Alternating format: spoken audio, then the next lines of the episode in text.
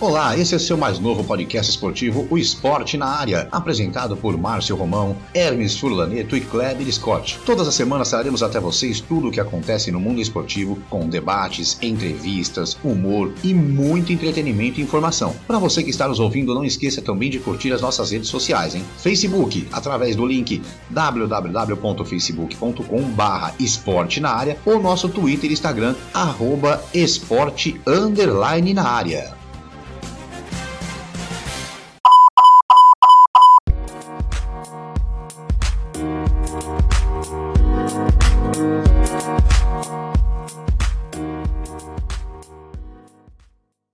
Seja muito bem-vindo, muito bem-vinda ao episódio de número 9 do nosso podcast Esporte na Área. Apresentação de Márcio Romão com Hermes Sulaneto, Kleber Scott, Geraldo Pessuti e Marcelo de Mello, hein? Lembrando para você, toda semana a gente está aqui debatendo, repercutindo e conversando tudo sobre o que acontece no mundo esportivo. Lembrando que você também pode sempre nos acompanhar pelo seu tocador de podcast preferido. Agora são oito locais diferentes onde você pode escutar o nosso podcast.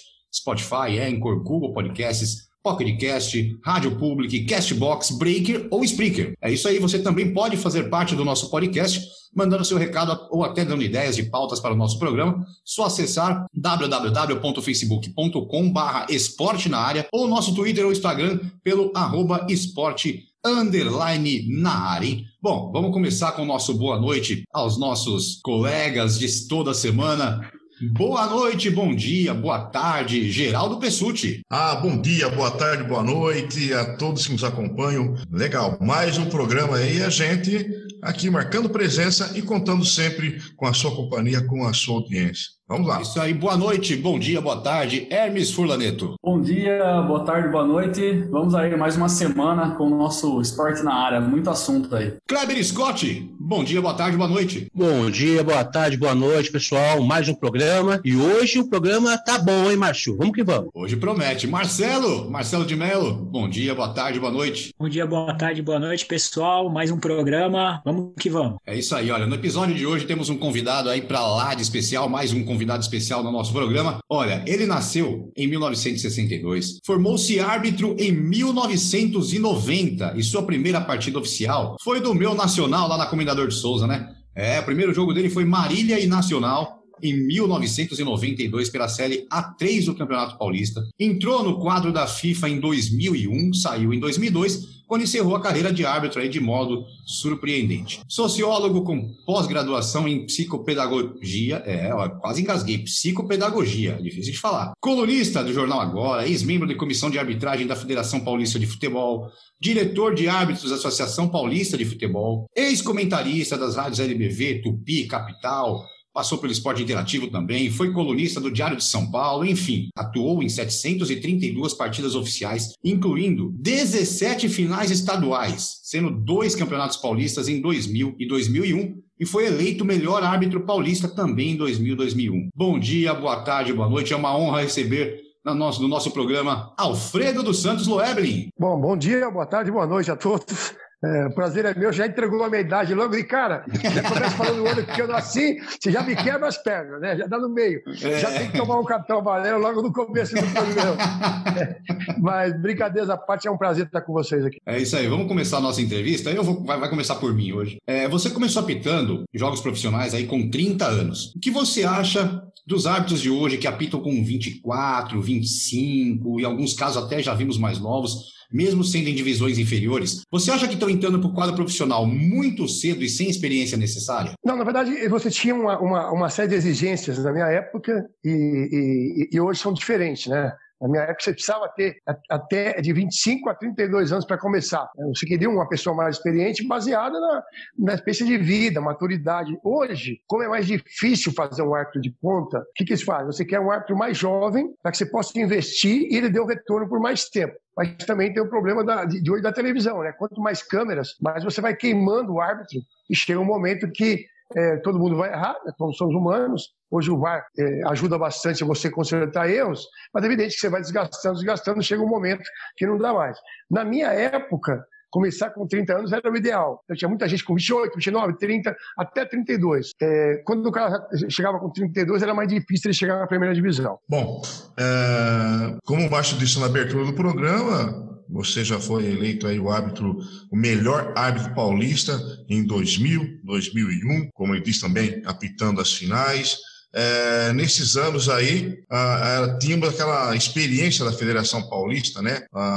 apitando em duplas, né? Você fez em 2000 a dupla com o Wilson Honorato dos Santos, e 2001 com o glorioso Edilson Pereira Carvalho. Em 2005, ele, o Edilson, né, envolvido naquela, naquele escândalo que envolvendo aí manipulação de resultados, é, que foi conhecido como a máfia do apito, né? E você, vamos é, nos ater a, a, ao que aconteceu especificamente com você. Você foi vítima é, é essa entrada e saída tão rápida do quadro da FIFA é, foi por esse motivo. Você foi vítima aí de uma coação uh, do, do alto mandatário uh, da arbitragem na época, que era o Armando Marques. Você teve a coragem de denunciou, delatou, e como a gente sabe que, especialmente no Brasil, a corda sempre arrebenta para o lado mais fraco, você foi o que mais pagou, se não o único que pagou por ter uh, uh, aberto o bico, ter contado a verdade a público. Né? Esses dois, uh, esses dois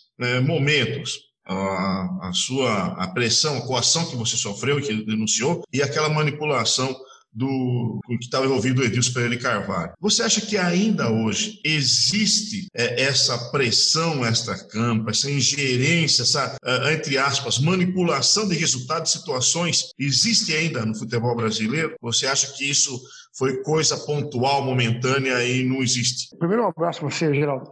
O, na verdade, o que eu, que eu entendo é que as pessoas cometem um equívoco quando elas acham que uma manipulação ela é alguém chegar para você e falar assim: vai lá e faz o resultado vai lá e ajuda, vai lá e prejudica. O que tem na arbitragem hoje, nitidamente, é aquela manipulação maquiada, né? É, ou seja, se eu quiser ajudar uma equipe, eu coloco um árbitro muito rigoroso fora de casa, ou maluco, né? Que eu era taxado de maluco. Quanto mais o cara chutava a porta, mais eu ia marcar pênalti contra. Eu ia querer expulsar o jogador. E quando eu quero ajudar, eu coloco o árbitro caseiro, aquele, aquele árbitro que tem medo. Por isso que o sistema, quando ele vai na escola de árbitros, ele precisa dos dois candidatos. Né? Ele precisa do cara que nasceu para liderar, mas ele também precisa do cara que conhece a regra, mas nasceu para ser liderado. Então, é, é, infelizmente, eu, eu, sempre digo o seguinte: a, a grande parte, 99% dos árbitros são pessoas sérias que saem das suas casas e deixam suas famílias. A minha filha não perdoa até hoje que eu não vi ela crescer, não perdoa mesmo, é, para poder fazer aquilo que gosta e levar o sustento para sua casa. Se eu boto a mão no fogo pela classe inteira, de jeito nenhum. E eu sempre faço um parâmetro que eu acho uma covardia quando falam da PM. A PM é uma, uma instituição né, que tem, são 200, 300 mil soldados, e de vez em quando um animal aí faz uma bobagem, e aí o cara fala assim, por que a PM não?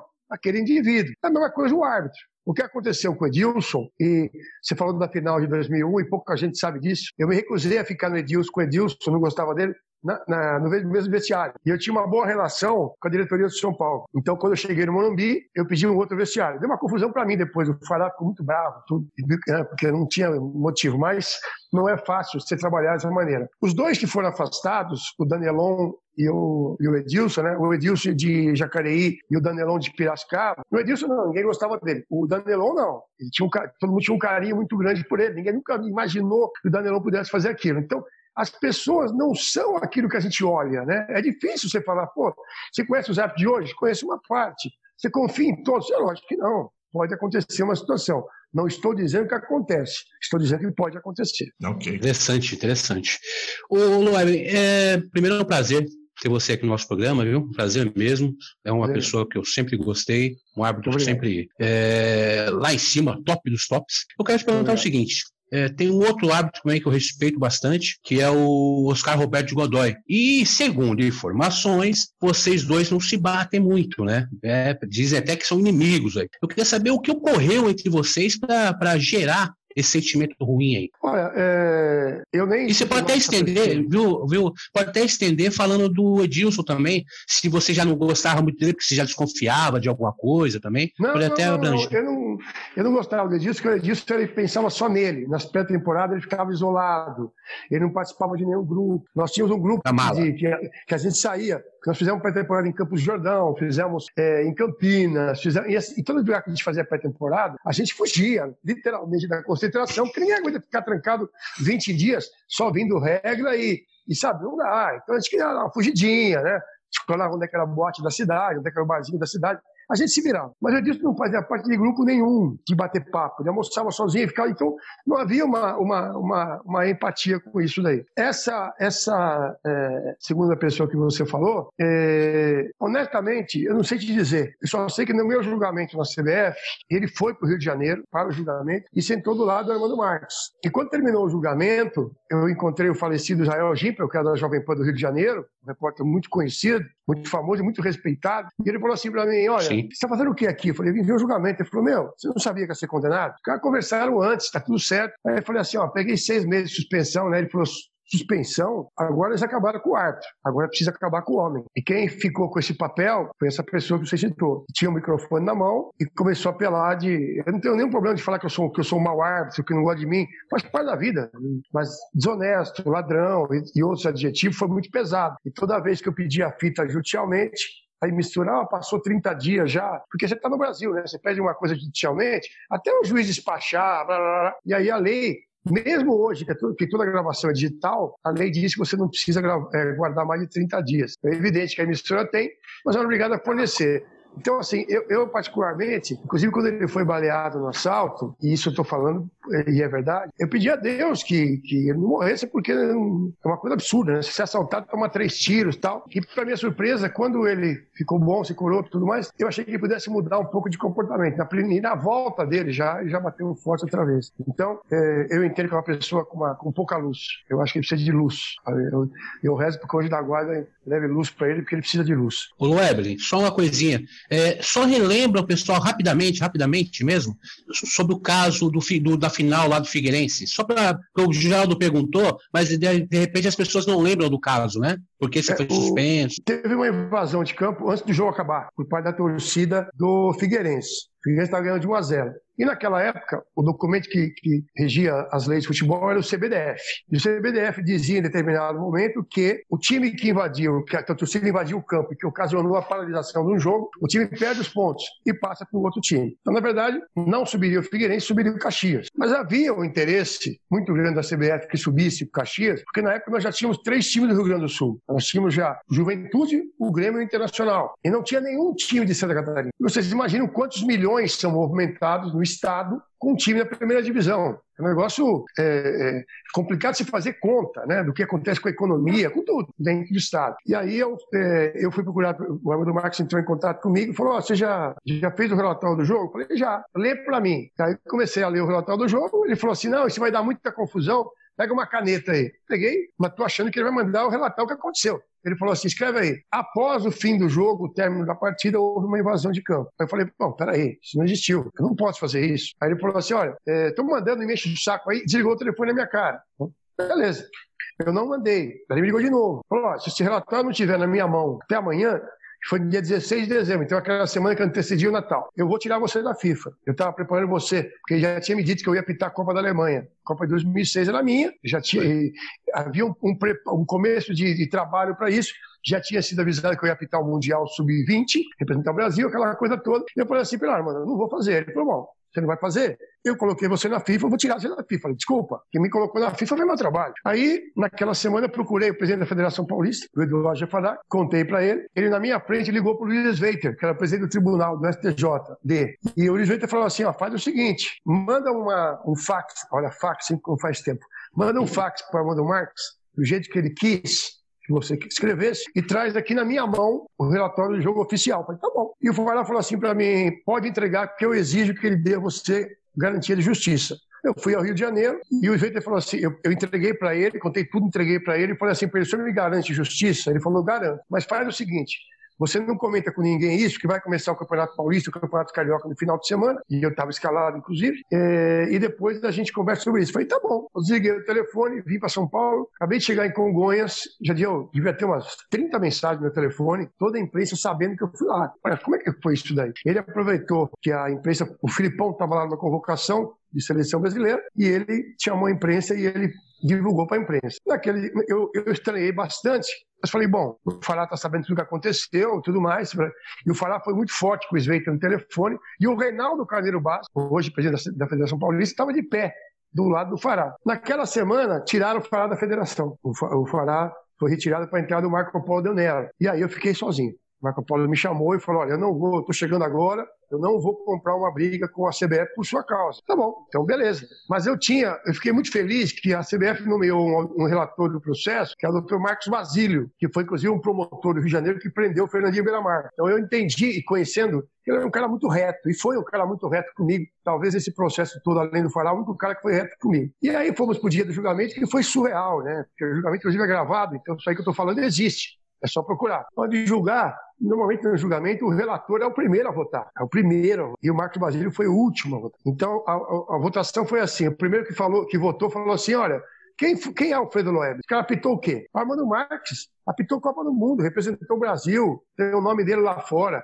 Então eu condeno o Alfredo Loeb, olha o motivo, e, e absolvo o Armando Marques. O outro falou pior, falou assim, são uma da manhã e eu, tô, eu queria estar na minha casa agora, então eu estou julgando, eu estou aqui por causa desse árbitro, então eu vou condenar esse árbitro. Quer dizer, ele me condenou porque era uma da manhã ele estava lá. E aí, quando o Marcos Basílio foi votar, eu já estava derrotado, né? Estava 5 a 0 Aí o Marcos Basílio falou assim: senhores, eu só quero fazer uma pergunta a todos. Por que, que ele ganharia fazendo isso? Qual é, qual, é, qual é o interesse que ele teria em fazer isso daí? Ajudar, com todo respeito, o Figueirense, não é Flamengo, não é Palmeiras, Corinthians, São Paulo, Santos Internacional, é o Figueirense. Com todo respeito, o Figueirense é desse tamanho. Então não tinha sentido. E aí, é, depois da minha suspensão de seis meses, que eu tomei 5 a 1 no tribunal, aí teve que acabar com o homem, e aí foi feio o negócio. Né? Aí foi feio, porque os telefonemas em casa, né, o negócio foi feio. Foi muito complicado, realmente. E eu depois eu tive, só para concluir, o troco positivo, que nada para mim foi mais vitorioso que em 2005 eu recebi um telefonema do Martorelli, presidente do Sindicato dos Atletas, que até hoje é o presidente do Sindicato dos Atletas de São Paulo, ele me ligou e falou assim, Weber, vou te fazer um convite. Eu falei, pô, qual convite? Para você assumir um cargo na Comissão de Arbitragem de São Paulo. Eu falei, bom, eu não sei o que você bebeu aí, mas bota uma dose para mim que isso aí é bom para cacete, né? Porque a federação não vai deixar nunca acontecer isso. Não vai deixar nunca. Ele falou: não, eu entrei em contato com quatro jogadores, os quatro top do time. Falei com o Fábio Costa, falei com o Ricardinho no, no, Corinthians, falei com o Rogério Senna e falei com o Marcos no Palmeiras. Os quatro, para perguntar quem era para indicar. E os quatro citaram o seu nome sem pestanejar. E eu, e eu fui para a Comissão da Arbitragem de São Paulo e foi um tapa na cara de muita gente. Foi Ali realmente foi uma, uma, uma. Eu não vou dizer que foi foi uma volta, entendeu? Mas foi uma maneira de mostrar quem estava certo na parada. Ô, Evelyn, é, primeiramente uma satisfação recebê-lo aqui no nosso podcast, no nosso programa. É, e agora eu quero falar de um assunto um pouco mais contemporâneo, né? Vamos dizer que é o VAR. não, não tem como escapar, né? O, o, VAR. Mas eu quero pegar um, pegar um recorte é, específico do VAR, que vem sendo questionado principalmente nas últimas semanas, mas é um assunto recorrente, é, que é o seguinte, é, em relação ao Rafael Klaus, por exemplo, no final de semana, né? A questão do árbitro, da diferença de peso da carreira dos árbitros. Por exemplo, o árbitro de vídeo ser mais entre aspas, pesado que o de campo, e isso pode influenciar na hora de tomar uma decisão, por exemplo, se é um, um cara conhecido no, no, vídeo, ele chama o, o, de campo e o de campo já fala, opa, né? Se ele me chamou, tem alguma coisa. E vice-versa também, né? Quando o de campo é um pouco mais pesado que o de vídeo, de, de, de repente o de vídeo tem um pouco de medo de, de entrar no, no, no, num lance, numa discussão.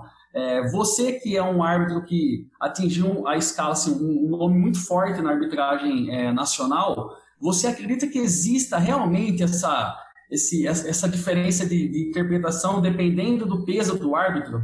Bom, um abraço para você, Na verdade, é, o, o VAR, como ele veio, ele é fantástico, ok? Nós aqui no Brasil demos uma abrasileirada no VAR e pior que isso, virou um cabidão de emprego. Você tem uma ideia, em cada jogo da final Palmeiras e Corinthians, nós tivemos 11 pessoas, 11, estou falando duas ou três. Eu, em 2005, eu sugeri ao, ao Marco Paulo Del Nero, quando eu estava na comissão, para a gente colocar um árbitro de cabine. Se eu tivesse protocolado isso aí, eu estava milionário hoje. E o Marco Paulo falou, não, vai dar uma confusão. Só que uma pessoa conversar com o árbitro é uma coisa Hoje você tem o, o analista de VAR, você tem o AVAR 1, que é o caso do VAR só para o assistente 1, você tem o AVAR 2, que é só para o assistente 2, você tem o analista de protocolo de VAR, você tem o avaliador de trabalho de VAR e de arbitragem. É uma coisa surreal. Tem todo o sentido que você está falando pelo seguinte: tem um lado psicológico aí, como virou um cabidão de emprego e virou mesmo, tem, não tem qualidade humana para fazer esse trabalho.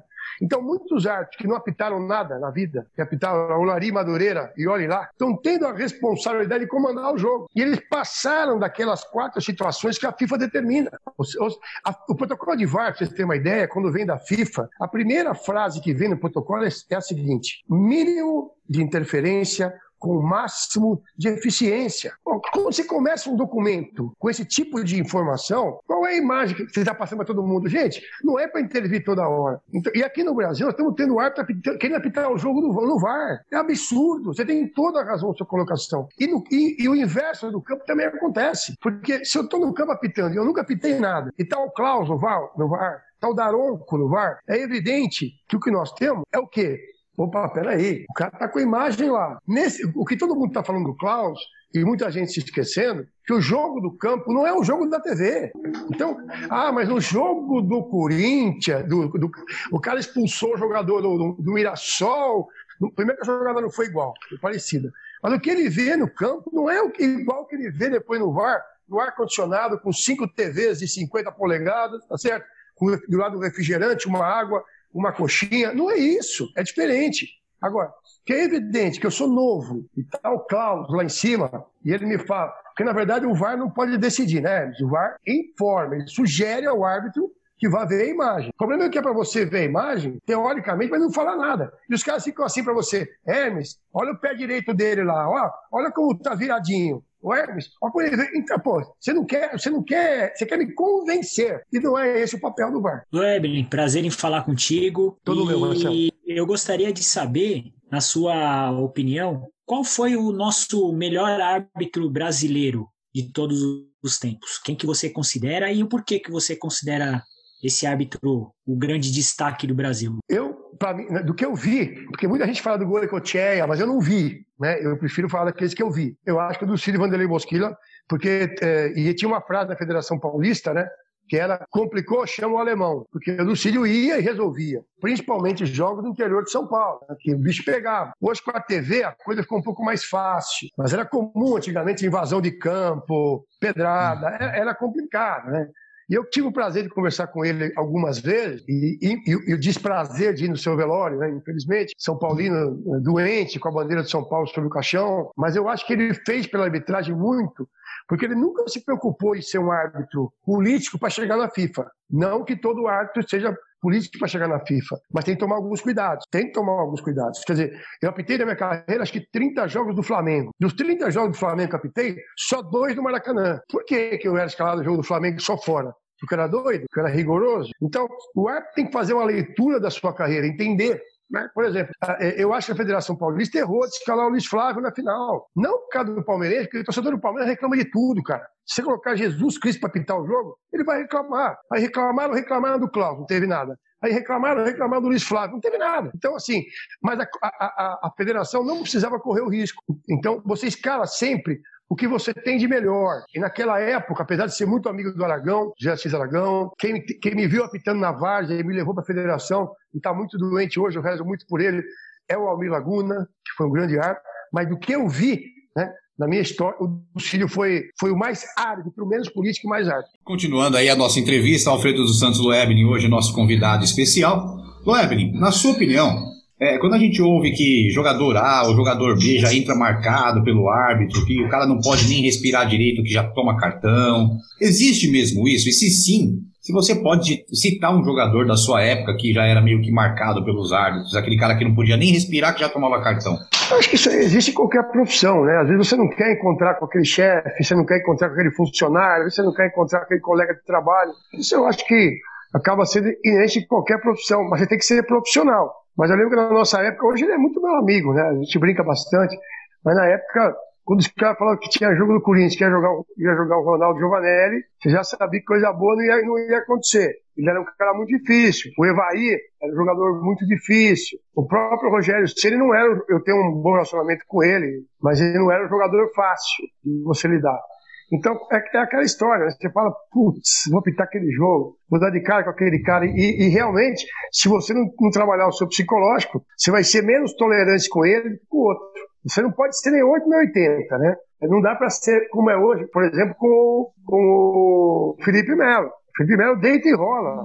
Felipe Melo deita e rola. Quer dizer, você não pode ser, querer pegar no cara rapidamente só porque você não gosta dele, você não pode ser muito tolerante pelo fato de você ser amigo dele ter medo dele, que é pior, né? Ô, eu gostaria, até na, na, minha primeira pergunta, até acabei me atropelando, tudo, é, eu queria uh, realmente agradecer a tua presença, porque uh, muito nos honra a sua presença, porque você é, é um, um personagem de destaque da história recente do futebol. É, tanto pela sua, uh, pelo seu trabalho quanto uh, pela sua postura. E, e, falando de postura, você disse aí que, é, que o seu ídolo que você uh, admirou no apito, o Bosquilha. você também, você até se rotulou de, de doido, né? Porque vai para cima, era rigoroso, não importava. Você vê alguém, algum desses árbitros, é, mais ou menos parecido é, é, com, com da forma que você trabalhava? Bom, em primeiro lugar, obrigado, Geraldo, é, pelas suas palavras. Na verdade, não, porque o futebol também mudou um pouco. Né? Hoje, você tem uma série de, de usando o termo da, da, moda, mimimi no futebol, que você não tinha anteriormente. Né? você tem uma ideia, a FIFA mandou um documento para as federações passarem para os árbitros, que se o drible, olha isso, se o drible não for progressivo, o árbitro tem que parar o jogo e amarelar o jogador. Imagina o Garrincha hoje em dia, que você fazia. Né? Não jogava. Então, não jogava. Então, é um outro momento, mas eu não vejo, honestamente. Assim, eu, eu, eu, o José Henrique de Carvalho, que foi um árbitro que há pouco tempo parou de apitar, da Federação Paulista, do quadro nacional, ele falou para mim o que eu falava no Lucídio. Ele falou assim: ó, eu comecei a apitar, me espelhava, me espelhava em você. Falei, pô, obrigado tal. Mas hoje, o que, eu, o que eu sou contra, por exemplo, é o que eu ouço na televisão às vezes, olha, o Daronco, ele é um bom árbitro porque ele impõe respeito pelo tamanho. Desculpa, então vamos pegar só árbitro do MMA.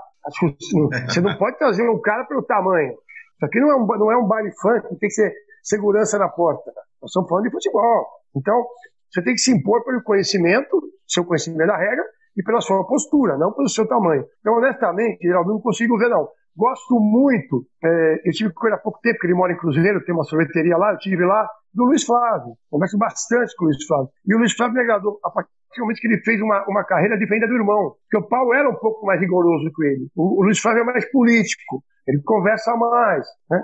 Ele tem uma tendência de conversar mais. Então, assim, é, eu, eu acho legal isso daí, você chegar e ter uma pessoa que é, é, tem um outro caminho na arbitragem. Agora, obviamente, o, o, o, básico, o básico é o conhecimento da regra. E aí, quando vê essas mudanças aí que tem agora, né, olha, é, porque não sei o que lá de ponto futuro do jogador, dá licença, vamos falar o feijão com arroz. Ponto futuro falava no Coutinho, já morreu há 30 anos, se não mais. Eu vou parar com esse negócio aí de, de inventar moda que nem estão fazendo arbitragem aqui, fazer um feijão com arroz, que a arbitragem melhora. Ô, Luebren, é, agora vamos falar de um assunto que você entende, né, nos dois lados. Tanto Pô, finalmente, hein? Hã? Finalmente é um assunto que eu entendo. Vamos lá, colega. Não, não, não. Você, tanto no campo como árbitro, né? Então, como comentarista também entende. Não, Isso que é interessante. Desculpa, estou brincando. Porque, assim, o que acontece muito hoje? Você vê o, alguns árbitros de futebol, né? Que eu vou deixar aberto para você. Para você, qual é, quem é o melhor comentarista de arbitragem do Brasil e o pior? Porque a diferença está aí, isso eu queria te explicar. Você tanto sabe as regras do jogo, como comenta muito bem futebol. Você sabe sobre futebol. É diferente. Né? Mas vamos nos ater a comentarista de arbitragem. O ruim, o melhor e o pior. Putz, o melhor, eu, eu, é que é duro, ele é muito meu amigo, já não está mais comentando, está tá comandando a arbitragem brasileira, mas eu gostava muito do Gaciba. Acho que o Leonardo Gaciba, ele explicava muito bem ao torcedor. Porque o Arnaldo criou, o Arnaldo é meu amigo, mas ele criou um bordão que não existe, porque a regra nunca foi clara. A regra é interpretativa. A regra nunca foi clara em, nenhum lugar do mundo. Até porque a, o próprio texto da regra começa Se, na opinião do árbitro, pô, então não tem. Se é na opinião, nós estamos em 6, 10, 100 mil pessoas aqui na nossa live. Todos vão ter opinião, de, ou podemos ter opiniões diversas sobre o mesmo lance. E não é. quer dizer que eu esteja certo ou errado. Você está falando em interpretação. Com relação ao pior, é que ele ficou no meu lugar no esporte interativo, vai dar a impressão que, até porque eu não o conheço pessoalmente, vai dar a impressão que eu, é porque ele ficou no meu lugar lá. Mas o Pet Bassols é muito ruim.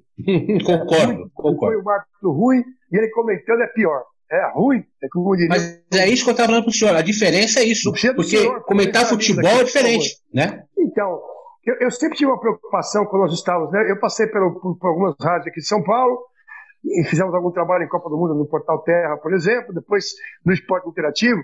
Eu acho que é o papel de quem comenta arbitragem é muito fácil falar que acertou errou. O que nós temos que explicar para quem está assistindo é o que diz a regra. Por que, que acertou, por que, que errou? Porque, infelizmente, ou felizmente, depende do ponto de vista, a maior parte do torcedor não conhece a regra. Quer dizer, tentaram me convencer na segunda-feira e eu falei pro cara, amigo, vai procurar um médico, que não foi pênalti em cima do jogo. Cara quis me convencer que não foi pênalti em cima do jogo. Então, é assim, é, é, é, o torcedor, e é lógico que quando você é torcedor, você é 100% coração, você vai buscar uma explicação para algumas coisas, mas tem coisa que não tem explicação. Então, a minha preocupação é sempre ver o que diz o texto da regra. E a maior parte das faltas do jogo, né, que tem no jogo, são faltas. E falta a regra 12. Então, eu acho que tem que passar para o torcedor por que foi pênalti, por que, que não foi pênalti, por que cabe no amarelo, por que, que não cabe no amarelo. Quando você deveria mostrar, ou poderia e não mostrou, quando o Armando Marques, com todos os problemas que eu tive, ele foi criticado por a coisa mais certa que ele falou no mundo. Olha, tem falta que você vê, a falta que você não vê. Em nenhum momento, essas frases pensadas no contexto, elas são um perigo. Né? Ele nunca quis dizer para você não marcar falta. Ele quis dizer que tem momento do jogo que você pode soltar o jogo, você não vai marcar a faltinha. E tem momento do jogo que você tem que apitar tudo. Porque é, é uma final de campeonato Palmeiras e Corinthians. Se o anjo da guarda não quer passar perto, eu apito falta. Você tem que é, é diferente. É, existem jogos e jogos. Tem que saber soltar, quando soltar. Você vai apitar é, Libertadores. Eu fui no, no, Peru, na Bolívia, e os caras acham que é normal. Não, isso aí é campeonato raiz. Que o cara vai cobrar o escanteio, tem cara jogando coisa em cima do cara. Então, isso os caras acham que é normal. Então, assim, é, é, é, nós precisamos mudar esse contexto de futebol na América do Sul. Vou nem falar América Latina, porque na América, é, América Central é, meio ruimzinho, né? Tudo bem, só no México que, que ainda salva. Mas o nosso contexto de futebol precisa mudar, inclusive né, nos comentaristas de arbitragem. Eles precisam começar a explicar o que está acontecendo. Ô, Evelyn, é, de dentro do campo, qual foi o melhor time que você viu jogar? Rapaz, eu acho que o Palmeiras da Parmalat de 96. Né? Porque eu, eu peguei as duas fases do Palmeiras. A fase do bom e barato, que o time era ruim pra cacete e tomava de quatro de todo mundo, do Mustafa. E eu peguei o time da Parmalat, que era uma sacanagem. Né? Eu via, ninguém me contou, eu vi jogador de time adversário, principalmente de jogo de time do interior, pedir para o Palmeiras não fazer mais gol. Eu vi. Eu, eu vi um Palmeiras e Ferroviária na Parque Antártica que virou 5 a 0 para o Palmeiras e os caras encostando no, no, no, no Edmundo e no, no ó, pelo amor de Deus, nós temos família, nós temos família, nós vamos perder emprego e tudo mais. E no segundo tempo, o Rivaldo falou para mim, nós vamos só tocar bola. E o Palmeiras só tocou bola. Então, assim, é, é, mas aquele Palmeiras era um Palmeiras muito forte. Peguei um time de São Paulo, que eu não vou lembrar o ano, também muito forte. O Corinthians de 2001 era um Corinthians muito forte, era um Corinthians muito cascudo, muito malandro no bom sentido, né? com, com Dinei, com Marcelinho, sabe? Com, é, é, era um time malandro nesse sentido. É, do Rio de Janeiro, eu peguei um Flamengo muito forte, com, com Sávio, com Petkovic, é, Petkovic era um, era um gênio da bola, um gênio, entendeu? Peguei o, o, o Cruzeiro do Ronaldinho, fenômeno no comecinho dele. Então, assim, é, é, difícil falar qual é o melhor time. Eu acho que você tem é, fases, determinados momentos, que algumas equipes se superam. E, e, mas dessas que eu falei todas, eu acho que o Palmeiras da Parmalat foi o, o, melhor time. É isso aí. Bom, é, a gente só tem a agradecer a sua presença.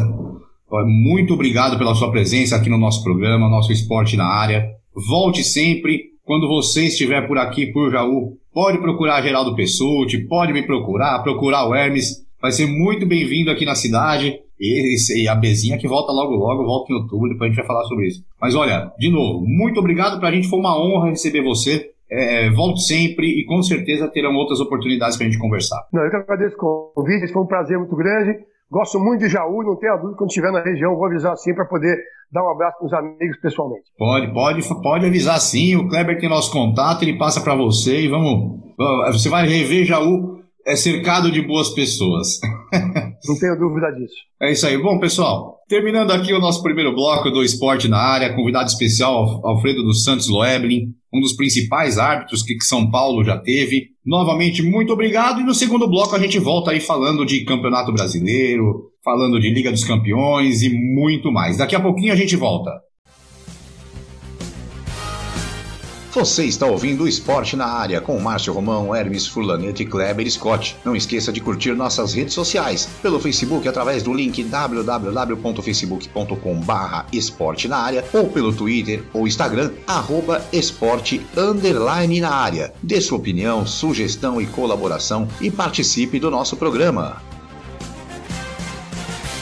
É isso aí, então, voltando ao segundo bloco do nosso esporte na área com você. E hoje vamos aí falar um pouquinho de Campeonato Brasileiro. Campeonato Brasileiro rolando nesse momento da gravação. Lembrando a vocês, nós estamos gravando hoje, quarta-feira, 12 de agosto, agora por volta de 9 horas da noite, os jogos das 7 horas quase acabando. Tem Bragantino 1, Botafogo 1 por enquanto. Atlético Mineiro 3, Corinthians 2. Corinthians tomando a virada do, do Atlético Mineiro. Atlético Paranaense 1, Goiás 1, Bahia e Coritiba, por enquanto 0 a 0 Esse jogo ainda no primeiro tempo. Atlético Goianiense 1, Flamengo 0. O jogo também, olha, surpreendente. Bom, Campeonato Brasileiro voltando, pergunta que fica. Vou começar pelo Hermes. Hermes, campeonato começando, você acha que termina? Olha, é, vendo que vem, o que está acontecendo em relação às infecções aí, é, uma, uma, uma, certeza que eu tenho é que ele não termina no prazo que foi é, definido, né, previamente, porque o calendário não aceita é, mais jogos, não tem espaço e vai, pelo jeito, vai ter muito jogo adiado. Então, assim, eu acho que termina, mas eu acho que não termina no, no prazo que estava combinado, não. Pelo jeito, a gente vai ter aí no, final do campeonato é, o Papai Noel no VAR, né? Porque vai ter jogo dia 24 de dezembro, meia-noite, né, Geraldo? É, eu acompanho o raciocínio do Hermes aí. Eu acho que terminar, termina. A pergunta é quando? Quando vai terminar? É, a, embora a CBF tenha elaborado aquele protocolo, né, para se ter os jogos, a ausência de público, é o teste para os jogadores, para a, o pessoal da comissão técnica, mas é, esse teste não abrangia todo o elenco, né? Abrangia só o pessoal que estava é, aí é, escalado, ou, ou, como eles dizem, convocado para a partida. Uh, e outra coisa, era tudo direcionado, os testes enviados ao Hospital Albert Einstein, aqui em São Paulo. No mínimo, congestionou o, a logística deve ter dado algum problema. Exemplo foi ah, esse jogo que não aconteceu entre Goiás e São Paulo. É, é, é essa, essa forma de, de, de, trabalho, na minha opinião, é, B, está é, certo que é uma, um ano atípico, né? um campeonato atípico pela pandemia, mas eu acho que beirou aí o amadorismo, a forma como uh, uh, ocorreu esse adiamento entre Goiás e São Paulo. É, esperar o time estar tá em campo, fazendo aquecimento para falar não, não teremos o jogo, o jogo, hoje, ainda não foi nem por uma atitude da, da CBF, e sim por uma a, a ação que o próprio Goiás entrou é, é, junto ao STJD, pedindo a, a, mudança de data da partida, a suspensão daquela partida. Então, na minha opinião, beirou o amadorismo. Deveriam ter previsto, exercitado um pouco mais a mente e ver. Como está fazendo uma coisa dessa, tem que é, é, contar com o inusitado. O inusitado é o quê? Ah, vai todo mundo direcionar os testes para o Hospital Albert Einstein em São Paulo? Peraí, e a logística, como vai ficar? Um, um time, é, quatro times em São Paulo, beleza, na capital paulista, um abraço. Agora, vai se distanciando de um centro paulistano. E aí, como que fica? Vai funcionar? Não vai? Tem outros laboratórios habilitados? Olha, não é que tem mais perto? É, então é mais fácil. Tem que agilizar. Infelizmente, não contemplaram essa possibilidade, deixaram acontecer.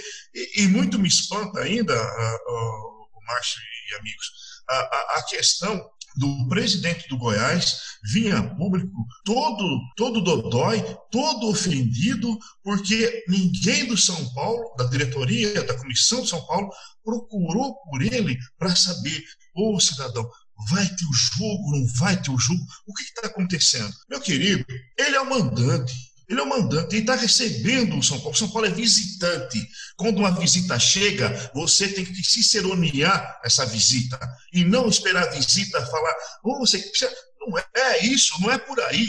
Então, ele meteu os pés pelas mãos, ele quis os cinco minutos de fama, conseguiu. Parabéns para ele, o, o, digníssimo senhor presidente aí do Goiás, tá? É verdade. Agora, mudando de, de lado, assim, da, da visão do campeonato, é, tirando um pouco do foco aí da, da, da, da doença, enfim, do, do coronavírus, Kleber, o que, que você está achando até agora do, do, nível técnico da volta desse campeonato? Ah, ainda, é, ainda é ruim, né? Acho que o, infelizmente a pré-temporada é, não foi tão boa como a gente, como os clubes queriam, né?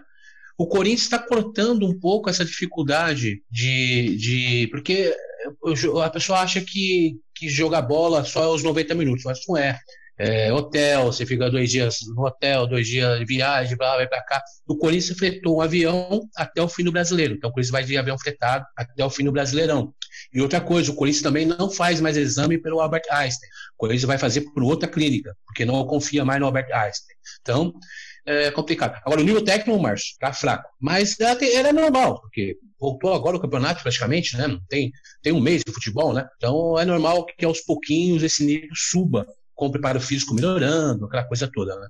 É, e aí, Marcelão, o que você está achando do campeonato até o momento? É, bom, a gente teve um, um jogo muito interessante de Flamengo e Atlético Mineiro, que até, se a gente comparar até com as finais do Paulista, é, a diferença foi gritante. Mas, infelizmente, é, a gente vai sofrer muito por conta dessa, dessa pandemia aí. A gente está num, num, país continental e, e com várias situações de, relacionadas à Covid em vários estados por a, pelo Brasil, e enquanto a gente não conseguir concentrar esses, esses times em alguma região, a gente vai viver, vai ser muito difícil a gente ter é, times completos. Por exemplo, hoje o Corinthians tá, já está sem dois jogadores, sendo que um deles é, é o Gil, é, por conta da, da do Covid. Então, assim, a gente vai ver muitos times com esse problema. O Atlético Goianiense entrou com recurso para ter os jogadores, e aí o, o, protocolo que antes era uma coisa da CBF, aí ele olhou e falou: ah, não, já faz 10 dias que ele teve, ah, não, tá liberado. Então, assim, é,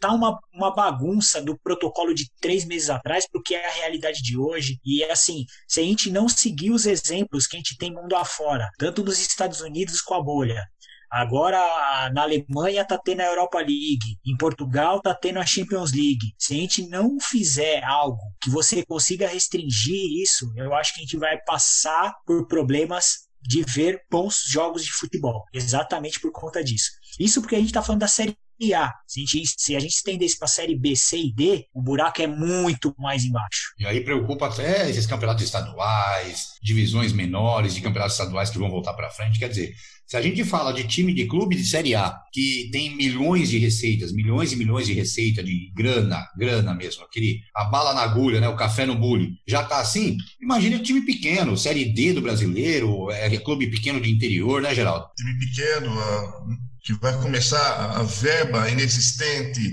é, beira o amadorismo, eu voltando com essa palavra, mas está beirando o amadorismo, um degrauzinho acima esse sub-23. É, aí você fala do nível do futebol. O, o Kleber falou que o nível está baixo, está ruim. Exemplo, tá aí. O Flamengo perdeu o gol contra, contra jogando contra o Atlético é, é, Mineiro, eu acho que tem algum trauma de Atlético aí, porque o, o placar no momento, agora estamos gravando, o Atlético Goianiense abriu 3, 3 a 0 em cima do Flamengo.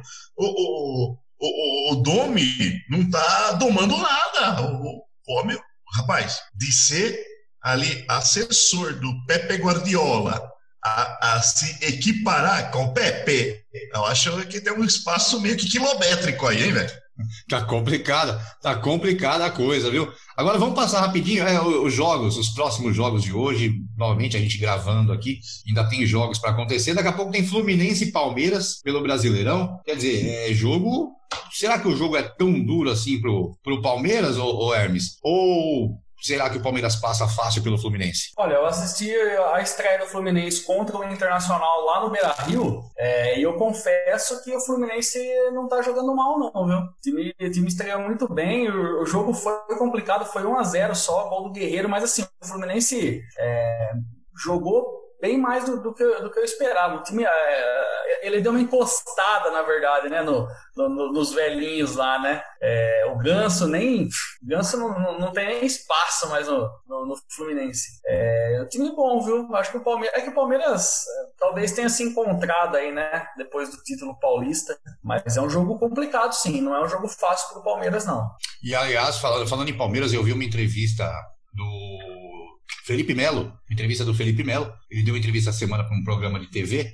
Olha, é, é, é, muita gente fala muita coisa do Felipe Melo, mas o que o Felipe Melo falou de verdade ali é, é, brincadeira. O cara foi, foi assim, realmente, pela primeira vez eu me surpreendi com o Felipe Melo falando sobre o título em cima do Corinthians, falando dos jogos, falando do que ele viu dos jogos, enfim. É só essa, esse adendo que eu queria colocar ainda no time do Palmeiras. Daqui a pouquinho tem Ceará e Grêmio também. Agora, Marcelão, São Paulo e Fortaleza amanhã. Parece que o Fortaleza está tentando cancelar esse jogo também por causa da Covid. O problema é, aí entra no que o Hermes falou, né? Vai começar um número, aí seria a segunda partida do São Paulo cancelada, e aí ele tá disputando Libertadores, e aí como você coloca esses, essas partidas no meio de, de diversas competições? É, é, vai ficar insustentável, é, é complicado. É, o São Paulo precisa, né, vai entrar nesse momento aí de, de, de, recuperação do time, né, depois de ter passado, ter sido eliminado pelo Mirassol. É, o Fortaleza também, que não, não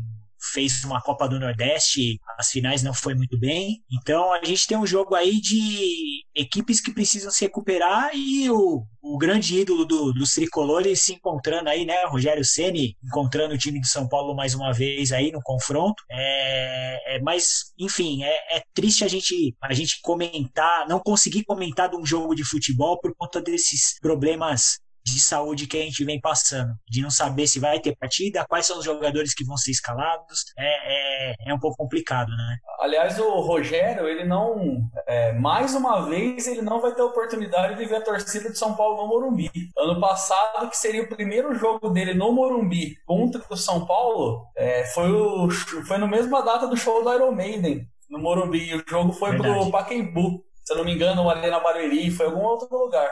E agora que seria no Morumbi, aí é sem torcida, né?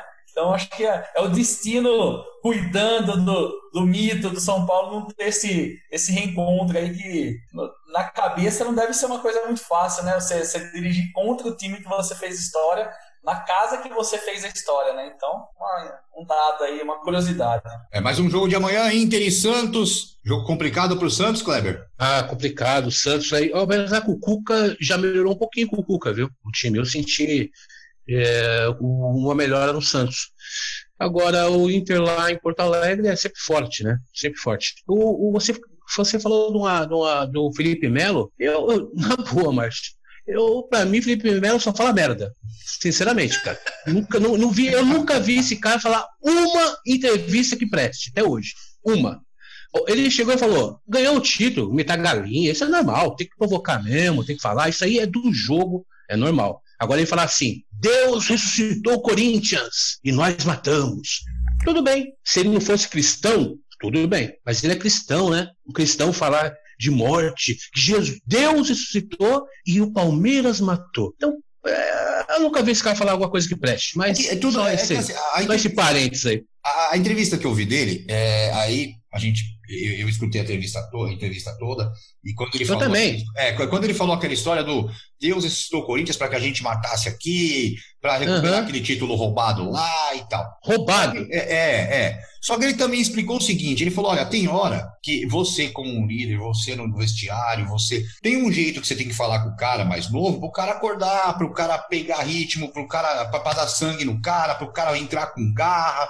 Então, assim, a gente sabe que tem coisas piores, né? A gente já viu aí a história de, de Felipão mandar quebrar o Edilson e depois levar o Edilson para a Copa do Mundo, enfim. Mas, mas é, são, são coisas que ele falou no, num contexto, lógico, não justifica, Tá? Não estou justificando o que ele falou. Estou comentando a, a, explicação dele sobre realmente essa frase aí do é, Deus ressuscitou o Corinthians para que a gente matasse. E qual foi a justificativa dele? Não, então, ele justificou exatamente isso, que existem formas, às vezes você fala algumas coisas no vestiário, naquela hora da, da, da resenha, naquela hora da roda, para entrar para o jogo, para botar garra na molecada, tudo mais. Ele foi nessa onda. Ele foi nessa Mas onda. ele falou isso falando. numa entrevista, Márcio. Ele deu entrevista e falou a mesma frase. Se ele falasse no vestiário, Sim. Ele, ele, normal, ele- normal. ele Ele, chegou na entrevista e falou essa frase. Então, mas na entrevista ele repetiu o que ele tinha falado no vestiário. Ele falou: ó, eu falei lá no vestiário que, que Deus é, ressuscitou o Corinthians. Bom, enfim.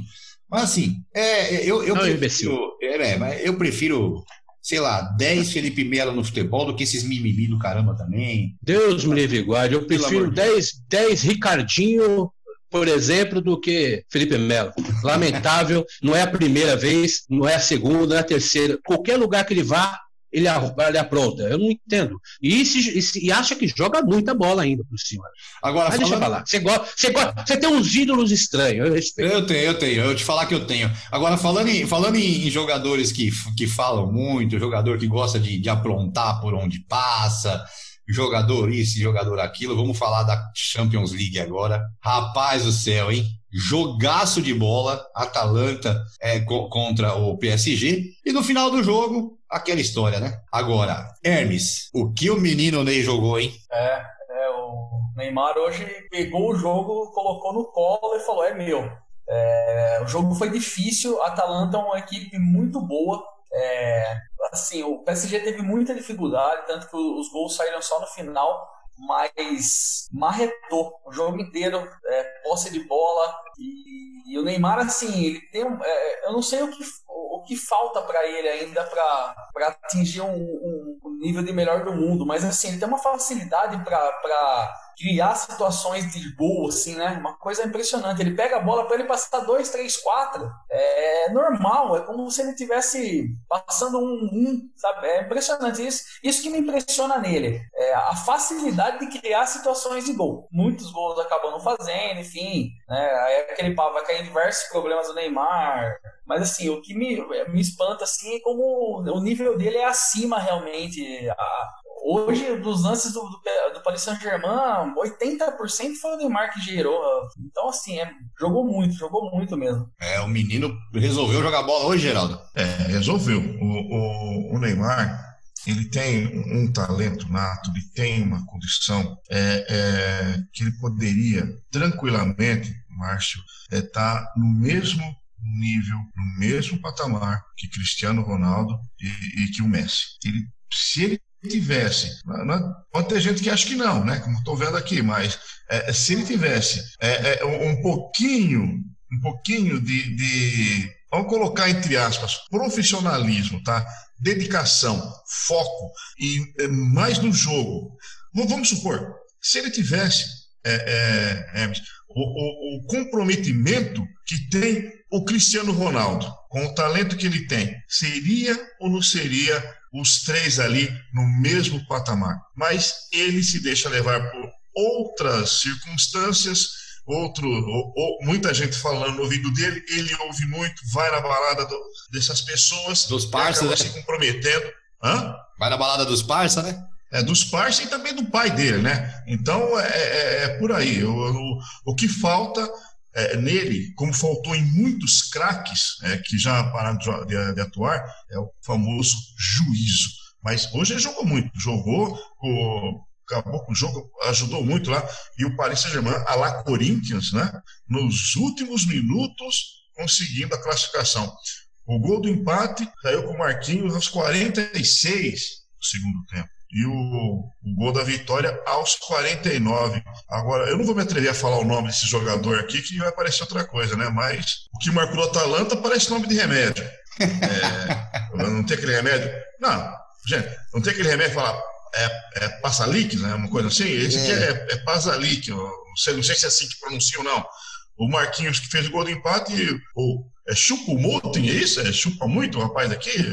Marcou os 49 no segundo tempo, dando a vitória ao PSG. É. Marcelão, e no começo o Navas começou salvando, né? Pô, ele pegou muito, cara. Ele fez umas duas defesas impressionantes, assim. É, e aí você até para pra pensar, né? Você fala, porra, como que o Navas saiu do, do Real Madrid, né? Tá pega, pega demais, cara, um baita goleiro. Mas é, é bem o que vocês falaram, né? O, eu, eu achei que o Neymar acabou perdendo um gol cara a cara ali no comecinho do jogo. Eu, eu achei que ele sentiu um pouco do peso de ter perdido aquele gol, mas uma coisa a gente não pode. Eu sei que o Neymar ele divide opiniões, né? Ou ame ou odeia. Não tem meio termo com o Neymar. Mas assim, é... a gente não pode falar que ele se esconde do jogo. Jamais. Ele procura o jogo, ele vai para cima, ele tenta. É... Cara, é, é... eu gosto do Neymar. Eu não sou, eu não sou, eu sou um crítico do Neymar fora dos campos dentro do campo, eu acho ele joga demais, cara. E, e, a grande chance dele conseguir ganhar um título e sair dessa das costas, né, de Cristiano Ronaldo, Messi, de nunca ter ganhado uma Champions League é agora. É a chance dele. E o Paris Saint-Germain martelou muito. O Atalanta é um time bem, bem certinho. Tanto que é, acho que é na Itália, acho que foi o melhor ataque, se eu não estiver enganado, do campeonato italiano. Faz muito gol, né? É, então, assim, o Paris Saint-Germain pegou um time que pode, pela história pelo nome, era, era um time fácil, vamos colocar assim, entre aspas, mas foi um jogo duro, duro. Tanto que os gols saíram aos 44 e aos 46, né, do segundo tempo. Mas isso dá uma moral muito grande pro, pro Paris Saint-Germain. É, agora vamos ver quem eles vão pegar na, nas semifinais. Eu não lembro exatamente. Você tem aí? Mas... É, Red Bull e Atlético de Madrid. É, então, vai pegar um time que pode, não são fáceis, né? É, e vai ser um grande jogo, né? Agora não tem, não tem vida fácil na Champions League, né? Agora é. A, a chave do Paris Saint-Germain tá um pouco mais tranquila, mas é só jogão. Agora não tem muito pra onde correr. E só, só atualizando um pouco aqui do Brasileirão, e o Bahia abriu 1 a 0 para cima do Curitiba, gol de Rodriguinho de pênalti com uma cavadinha. Eu mas a... falar sobre isso, que, que o, os que mais estão trabalhando no Campeonato Brasileiro são o pessoal, né? Porque no jogo do Corinthians já houve dois gols dois, anulados. Dois gols. Teve, agora, te, teve esse também do Atlético Goianiense. Pessoal na telinha tá trabalhando muito, né? Pois é. E assim, os números, só para passar um pouquinho nessa questão do Flamengo, eu vi alguns números. O Atlético Goianiense deu oito finalizações, o Flamengo deu uma no primeiro tempo. E, até, e quatro finalizações certas do Atlético Goianiense, nenhuma certa do Flamengo. O Domi vai ter trabalho, hein? O vai Domi ter. vai ter trabalho. Ô, ô, Marcelo, Marcelo, mas assim, ó, lembra que a gente comentou até num programa retrasado, acho, é, se ia perder muito com o novo técnico, o Flamengo, aquela coisa toda, né? Eu até falei, até indaguei o Flamengo das finais do, do Carioca ou o Flamengo antes? Porque já vem jogando mal desde as finais do Carioca, com o Jesus. Verdade. Então, né, é menos aí, porque já vai pressão no Dome aí. Eu acho que assim, os jogadores do Flamengo, se não cair na real, falar assim, ó, ganhamos tudo, mas agora nós temos que se concentrar e ganhar novamente. Senão, amigão, já vi times fantásticos no ano, no outro ano até brigar para não cair para a segunda divisão, né? Essa é a verdade. Sobre o jogo do, do Atalanta e do, do Paris Saint-Germain, realmente o Neymar jogou muita bola, jogou de lateral, né? Lateral esquerdo, lateral direito, não sei, jogou de ala, né? Eu acho que eu só vi ele cair lá, cruzou a bola, fez gol, é isso aí, jogou bem o Neymar. Eu não gosto do Neymar como pessoa, como jogador, fantástico. Da seleção brasileira? Não sei. Não sei se ajuda ou mais atrapalha. Porque o seu fora de campo, né, ele não consegue dividir é, fora do campo na seleção brasileira, um mês de Copa do Mundo. Tanto que duas Copas ele não, não, não fez nada. Né? Então, eu, eu não acredito que o país seja campeão. Eu não acredito, porque tem o Bayern de Munique jogando uma bola redondinha. Não Sim, tem chance. Né, Só se for uma zebra aquelas enormes para não dar Bayern de Munique. Não tem jeito. E se pegar o Atlético de Madrid, aí vai dar uma equilibrada legal, vai dar para sentir se realmente o Paris briga para ir para a final, porque se passar para o Atlético de Madrid, aí tudo bem. Mas eu acredito friamente que Bayern de Munique só uma zebra muito grande para o Bayern de Munique ser campeão. E Kleber, é... e tem um cara que tá fedendo a gol, né? O tal do Lewandowski que bate a bola no cara, é gol de tudo que é jeito, cara. Impressionante. Outra... então, essa, você citou uma coisa que é legal. Esse cara nunca é citado para ser melhor do mundo, não é incrível? Eu não entendo. Eu não entendo. Exato. Sinceramente, eu não entendo. O cara é campeão, é, é campeão, o cara é tirado da Europa todo ano aí, briga. Não fala do Lewandowski para ser o melhor do mundo. É Neymar, é Messi, é Cristiano. Meu, esse cara tem que entrar. A briga tem que entrar. Entre os três ali tem que entrar. Porque é impressionante que joga esse homem, cara. Futebol é gol, né? Oh, que eu saiba. É. Ô, ô Kleber, então é. você acha que o você acha que o Bayern passa tranquilamente pelo Barcelona agora? Passa, passa pelo Barça. O Barcelona tá mal, filho. O Barcelona não é mais o Barcelona que está. Outra coisa, tem o diferencial do Messi. Se o Messi estiver naqueles dias do Messi, aí, aí concordo contigo, Geraldo. Aí vai ser complicado. Mas o Bayern hoje, sem dúvida nenhuma, para mim, é o melhor time da Europa. Sem dúvida. Mas sem dúvida nenhuma. É isso aí. Bom, tá- pode falar, Geraldo.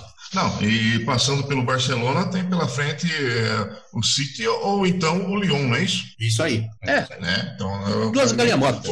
Como, é, como diz o Marcelo, o caminho não é, não é fácil. né? É, quer dizer, o caminho do, do Paris Saint-Germain, teoricamente, mais tranquilo do que o do Bayern. Não, igual você falou, Geraldo, o, Pari- o, o, o, time- o Neymar tem tudo para ir para a final. O time do Neymar tem tudo para ir para a final. Mas campeão, sinceramente, se for o Bayern, esquece. É isso aí. Então, então vamos, vamos projetar alguns resultados aí, projetar algumas coisas para o final de semana e vamos apro- aproveitar e projetar também Copa dos Campeões.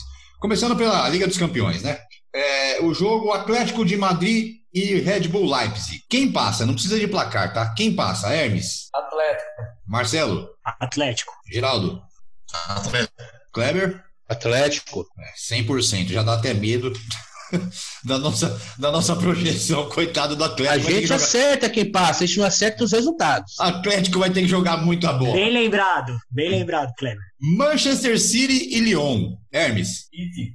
Marcelo, City. Geraldo, City. Kleber, Sem dúvida nenhuma, City. Bayern e Barcelona. Não vou nem perguntar pro Kleber, né? Kleber, quem passa? Bayern ou Barcelona? Bayern. Hermes, Bayern. Geraldo, O Bayern de Munique. Marcelo? Bayern de Munique. Aí, mas É. não sou. Como- vai você como- no Barcelona, vai. Não, não, minha opinião é Bayern também, mas como todo mundo também opinou no Bayern, eu vou chutar assim, meio a zero no último minuto sofrido, porque a gente, pra palpite, é uma beleza.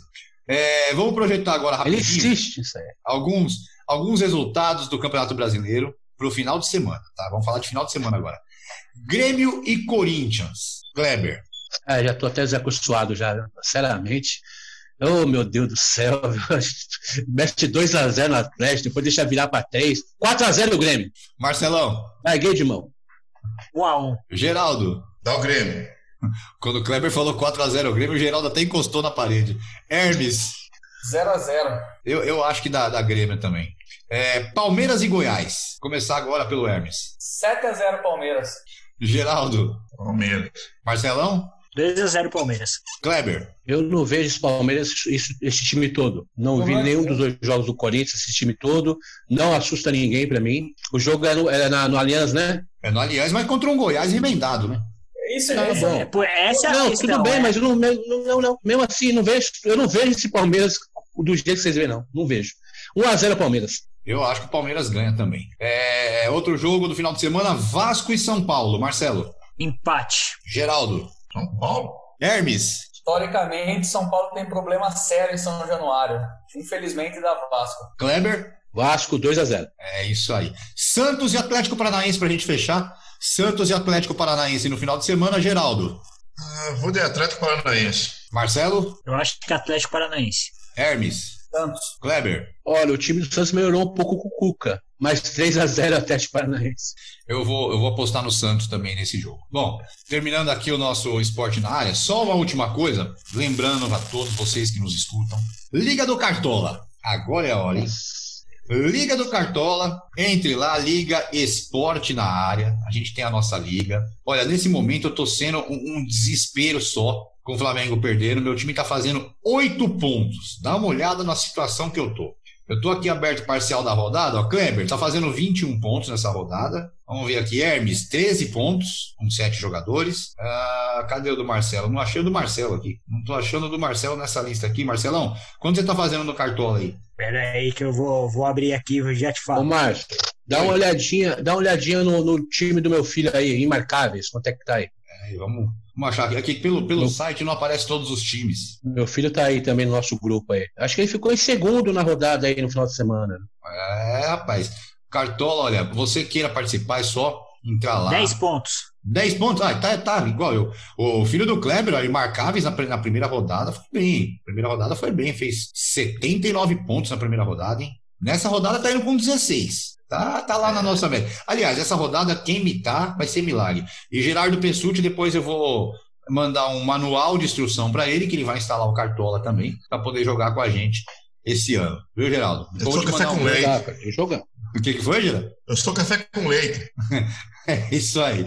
Bom, pessoal, terminando aqui o nosso episódio de hoje, nosso nono episódio, episódio número 9 do nosso Esporte na Área. Hoje foi um programa especial, Alfredo dos Santos Webning aí no, no nosso primeiro bloco, agora encerrando o nosso segundo bloco, encerrando o programa. Um abraço a todos. Hermes, bom dia, boa tarde, boa noite. Bom dia, boa tarde, boa noite e satisfação mais uma semana aí com todos vocês.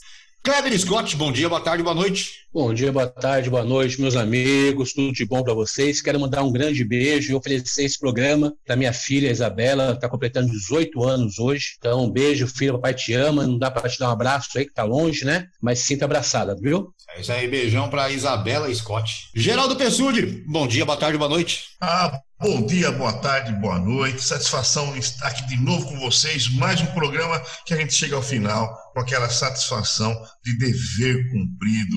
Mais um belo programa, mais um esporte na área. E vamos que vamos. É isso aí, Marcelão. Bom dia, boa tarde, boa noite. Bom dia, boa tarde, boa noite. Satisfação mais um programa aí com o pessoal e uma boa semana para todo mundo aí. Vamos que vamos. É isso aí, muito obrigado para você que nos acompanhou até agora. É o Esporte na Área, programa de número 9. Um bom dia, boa tarde, boa noite a você. Semana que vem a gente volta. Semana que vem tem convidado de novo, hein? Semana que vem tem mais convidado, né, Kleber? É, o Tata Muniz vai estar com a gente, hein? Grande Tata Muniz, a Rede Bandeirantes, época do Luciano do Vale, né? Vai estar aqui com a gente. Vai ser um bate-papo muito legal, viu? Semana que vem a gente volta. Um abraço, fiquem com Deus e até mais. Você curtiu mais um Esporte na Área, o seu mais novo podcast esportivo. Aproveite e não esqueça de curtir nossas redes sociais, Twitter ou Instagram, arroba esporte underline na área ou pela nossa página do Facebook, www.facebook.com barra esporte na área. Esporte na área, sua mais nova opção de podcast e informação a qualquer hora do dia ou da noite, sempre ao seu alcance e sempre junto com você.